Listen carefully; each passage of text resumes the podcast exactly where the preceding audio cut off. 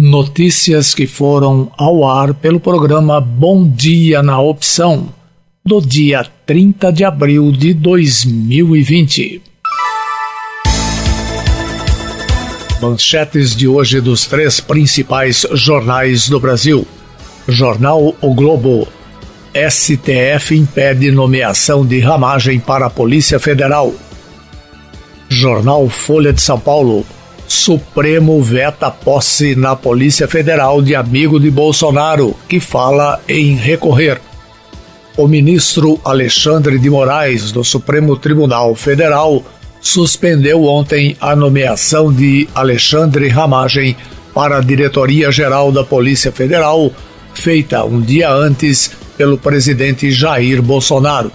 Em atenção ao mandado de segurança impetrado pelo PDT Moraes declarou em sua decisão haver inobservância aos princípios constitucionais da impessoalidade, da moralidade e do interesse público no episódio. O magistrado ainda citou declarações de Sérgio Moro, nas quais o ex-ministro da Justiça relata informação dada por Bolsonaro de que a nomeação do delegado federal lhe permitiria interferência política na instituição. Jornal O Estado de São Paulo. Bolsonaro pressiona a Receita para atender igreja evangélica. Em reunião com o deputado Davi Soares do DEM e o secretário da Receita Federal José Barroso Tostes Neto, na última segunda-feira, no Palácio do Planalto, o presidente Jair Bolsonaro cobrou de Tostes que resolva o pedido feito pelo parlamentar a solução para dívidas tributárias que sua igreja e outras possuem com o fisco. A Igreja Internacional da Graça de Deus, fundada por R.R. Soares, pai do deputado acumula 144 milhões de reais em débitos inscritos na dívida ativa da União, terceiro maior passivo numa lista que soma 1 bilhão e 600 milhões de reais. A igreja tem ainda outros dois processos em curso no CARF, Tribunal Administrativo da Receita, que envolvem autuações de 44 milhões de reais. 107,9 Opção FM. Música, informação e prestação de serviços. Bom dia na opção. O município de Rio Claro registrou ontem mais um caso de coronavírus, totalizando 34 casos sendo 15 diagnosticados em testes rápidos e que ainda irão passar por novos exames. Os testes rápidos não são considerados como resultado final para diagnóstico.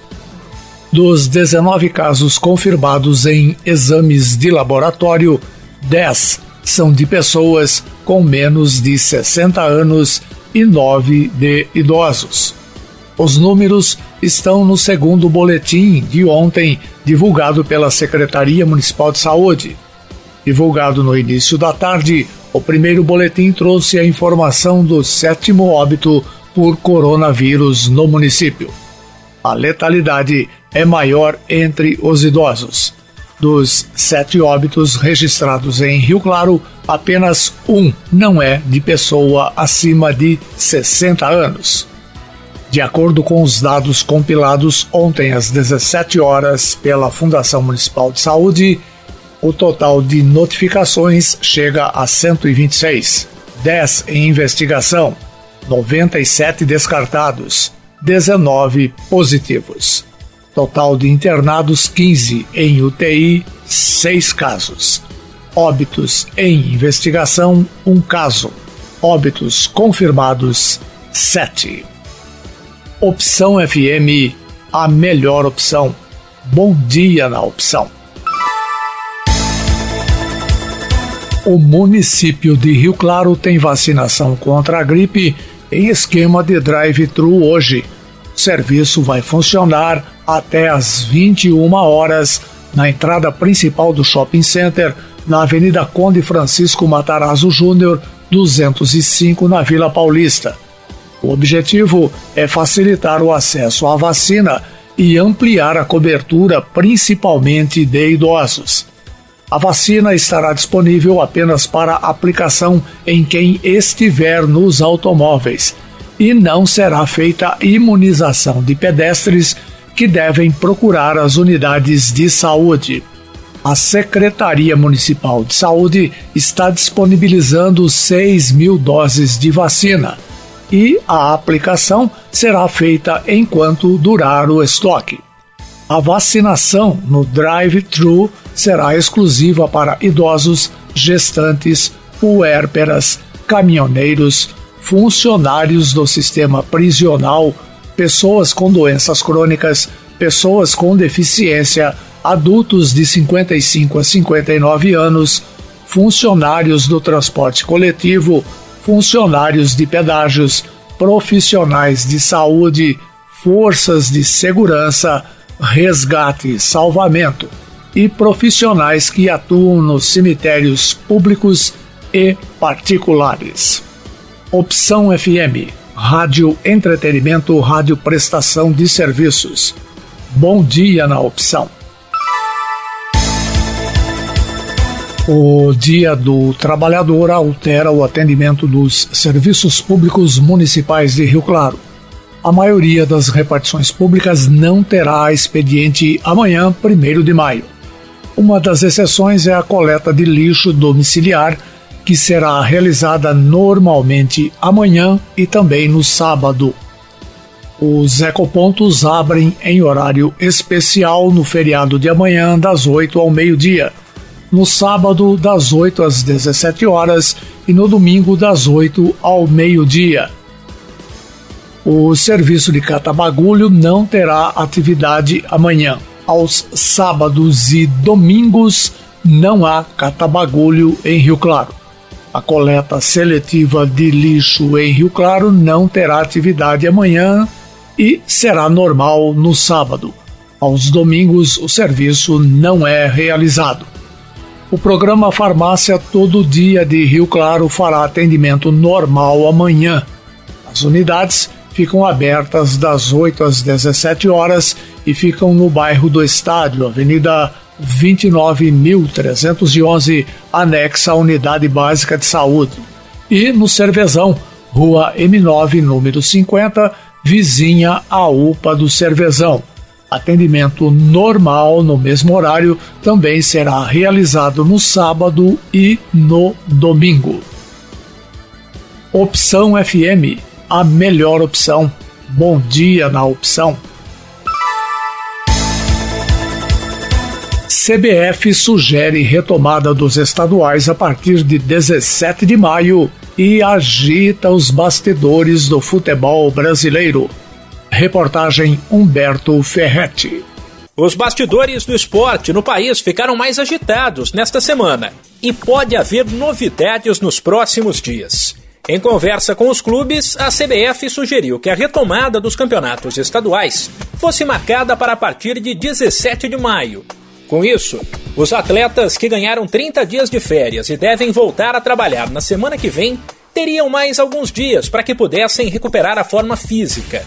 O governo federal, inclusive, apoia o retorno, mas deixa claro que, num primeiro momento, o contato do torcedor com os ídolos acontecerá somente pela transmissão dos veículos de imprensa. O presidente Jair Bolsonaro defendeu a volta do futebol, mas com portões fechados. A declaração foi dada longe dos microfones quando ele se afastava para entrar no carro. Por isso, a qualidade do áudio não é das melhores. Mas do meu voto, eu o parecer técnico da Saúde, eu acho que era para realizar. A retomada do futebol é importante para o governo também pela quantidade de dinheiro que o esporte movimenta. Por isso, a equipe econômica do ministro Paulo Guedes entrou na conversa. O secretário especial de Produtividade, Emprego e Competitividade, Carlos Costa, deixa claro, porém, que o futebol só volta quando for possível preservar a saúde dos envolvidos. Nós já estamos pensando e conversando com os clubes de futebol bem avançados em retomar as atividades. Essa retomada, obviamente, é portões fechados porque a nossa preocupação principal é com a saúde, seguindo protocolos para preservar a saúde dos trabalhadores, dos jogadores de futebol, de todos aqueles que estão do bandeirinha, do massagista, todos aqueles envolvidos no espetáculo que é o futebol. O podcast Na Bola apurou que algumas federações aceitam sim pensar na retomada dos estaduais a partir de maio. Porém, como cada região do país vive situações diferentes, seria necessária a liberação das autoridades de saúde locais. Em São Paulo, por exemplo, a federação conversa com o Centro de Contingência contra a Covid-19 e pretende retomar os jogos somente se houver uma sinalização positiva da gestão do governador João Dória. Enquanto são poucas as manifestações oficiais da CBF e as notícias correm mais nos bastidores, um dos principais gestores da entidade, porém, garante que todos os cuidados necessários para a volta do futebol serão tomados. Em entrevista à TV Band, o chefe da equipe de arbitragem da CBF, o ex-árbitro Leonardo Gaciba, também afirma que a saúde é prioridade. Eu acho que o pensamento sempre foi esse, partindo da Confederação Brasileira de Futebol. A gente quer a volta o mais breve possível do futebol brasileiro com segurança. Isso é que é o fator mais fundamental. Né? Uma vida né, tem que ser sempre levada em conta em relação a qualquer outro tipo de prioridade financeira, técnica, divertimento. Acho que acima de tudo é a questão da segurança. A partir do momento que nós tivermos essa segurança, tivermos essas garantias, o plano está muito, muito bem feito para o retorno do futebol como um todo. Por fim, Gaciba confirmou a ideia de que antes da retomada dos trabalhos, os profissionais façam os testes da Covid-19. Quem poderia falar melhor nessa questão desse plano está sendo muito bem realizado pela parte do departamento médico da CBF. Mas a gente já sabe que o teste, na verdade, ele vai ser utilizado de uma forma né, muito enfática. Né? Todos os nossos árbitros, acredito eu, passarão por esses testes. Né? É importante que a gente faça um filtro e dê segurança total aos jogadores. Que a gente saiba que no estádio estejam o menor número de pessoas possíveis, mas que todas essas pessoas estejam testadas. Apesar de toda essa movimentação, muito clube ainda não sabe se vai de fato retomar os trabalhos na semana que vem. E as dúvidas sobre o futuro podem fazer com que, mesmo com o fim das férias, jogadores de grandes equipes permaneçam em casa por mais tempo. Um em cada quatro brasileiros não tem acesso à internet, ou seja, 25% do país não tem acesso à rede mundial de computadores, índice que, em números totais, significa 46 milhões de pessoas. O número é do Instituto Brasileiro de Geografia e Estatística, o IBGE, e está na mais recente edição da Pesquisa Nacional da Amostra de Domicílios Contínua, Tecnologia da Informação e Comunicação. Os dados, apesar de terem sido divulgados agora, são dos três últimos meses de 2018. Na comparação com 2017, houve queda da população não conectada, que passou de 30% para 25% na média. O recorde por área rural e urbana, no entanto, mostram uma diferença importante. Nas áreas rurais do Brasil, o índice de pessoas sem acesso à internet beira 54%, e nas áreas urbanas é de 21% em números arredondados. Ainda segundo o IBGE, praticamente um terço das pessoas que não têm acesso à internet diz não ter interesse mas a maioria diz que o motivo é que não sabem usar. Quase 12 em cada 100 dos brasileiros que não acessam a rede consideram o serviço caro. E, para 6%, o que é caro é o equipamento necessário para acessar a internet, como celular, computador e tablet. Opção FM 107,9. Bom dia na opção. O prazo para o licenciamento de veículos com placa final 1 no estado de São Paulo termina hoje. Não é preciso nem imprimir o boleto nem ir ao Detran. Basta informar o número do Renavan e pagar a taxa de R$ 93,87 na rede bancária, inclusive no caixa eletrônico ou pela internet. O proprietário ainda pode pedir que o documento seja entregue em casa. Aí é cobrada uma taxa de 11 reais pela postagem. Normalmente, também é possível pagar apenas o valor do licenciamento e depois fazer o pedido em unidades do Detran ou do Poupa Tempo. Porém, elas seguem fechadas por conta da pandemia do coronavírus. Vale lembrar que, para que o veículo seja licenciado, não pode existir nenhum tipo de pendência, como IPVA atrasado. Mais informações estão disponíveis no site detran.sp.gov.br. 107,9 Opção FM, a opção certa. Bom dia na opção.